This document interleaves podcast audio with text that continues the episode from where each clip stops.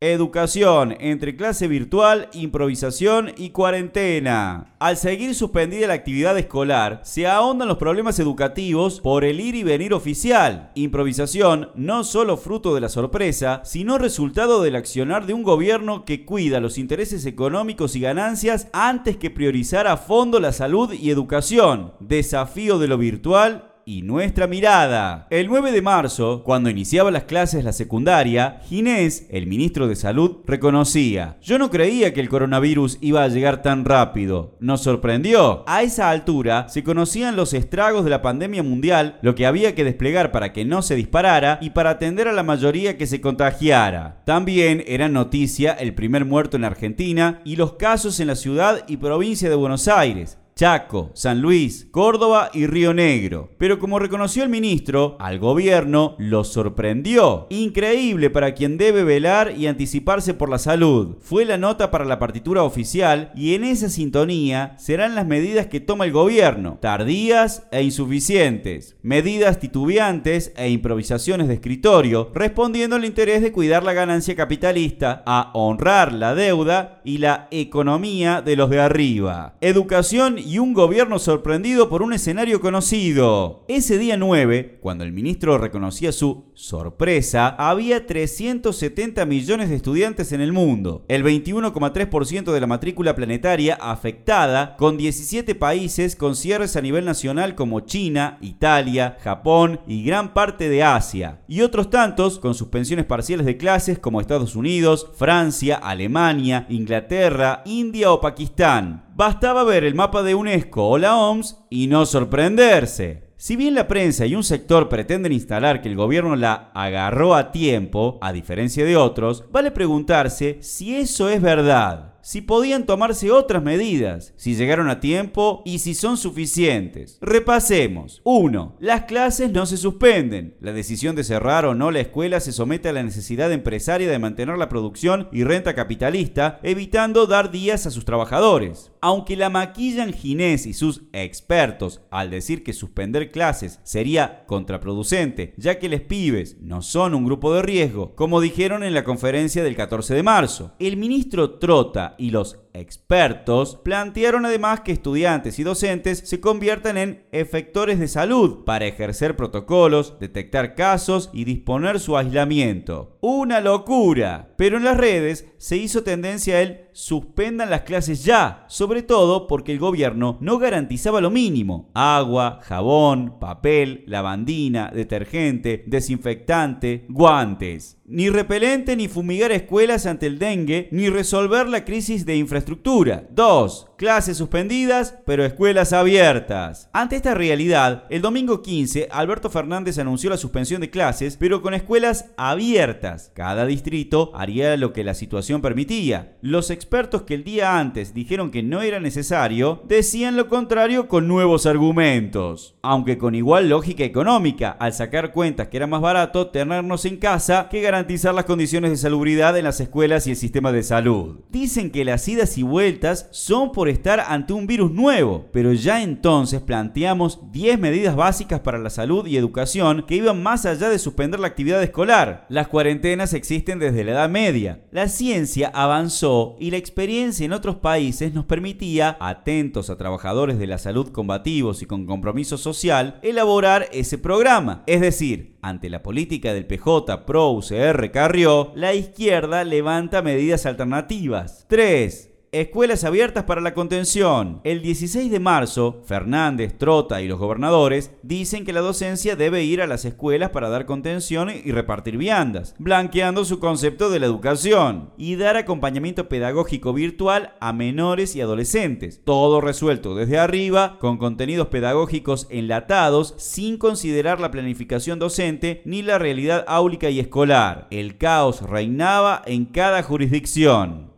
4. Escuelas abiertas con personal esencial. El 20 de marzo, luego de varios días y conferencias de trota diciendo y desdiciéndose sobre qué debía hacer la docencia, se ordena la cuarentena total. Ningún docente va a la escuela, pero con otra improvisación, ya que el hambre requería potenciar los comedores y la entrega de alimentos desde la escuela. Entonces, seguimos exigiendo elementos para el cuidado, limpieza y la salud, pero poco llegará a las escuelas. En lugar de un fuerte aumento de los presupuestos, decide mantenerlos congelados en los ajustes macristas del 2019. ¿Qué hacer los docentes ante esta situación? Al extender la cuarentena y lo dicho por el gobierno sobre eliminar vacaciones, extender el ciclo o dar clases en fin de semana, hubo nuevos malestares. Pero las clases no están suspendidas, la docencia trabaja con fuertes limitaciones. En ese marco hubo debate por nuestra publicación sobre el video de Alberto Fernández diciendo que si hay algo que no me urge es el inicio de clases y que nadie sufrió por recibirse un año antes o un año después. Tampoco van a sufrir por terminar el colegio un mes antes o un mes después. Planteamos que, como docentes, nos preocupa y mucho la continuidad del proceso de enseñanza-aprendizaje, la definición de los contenidos pedagógicos, la selección didáctica y procedimental. Por eso cuestionamos la implementación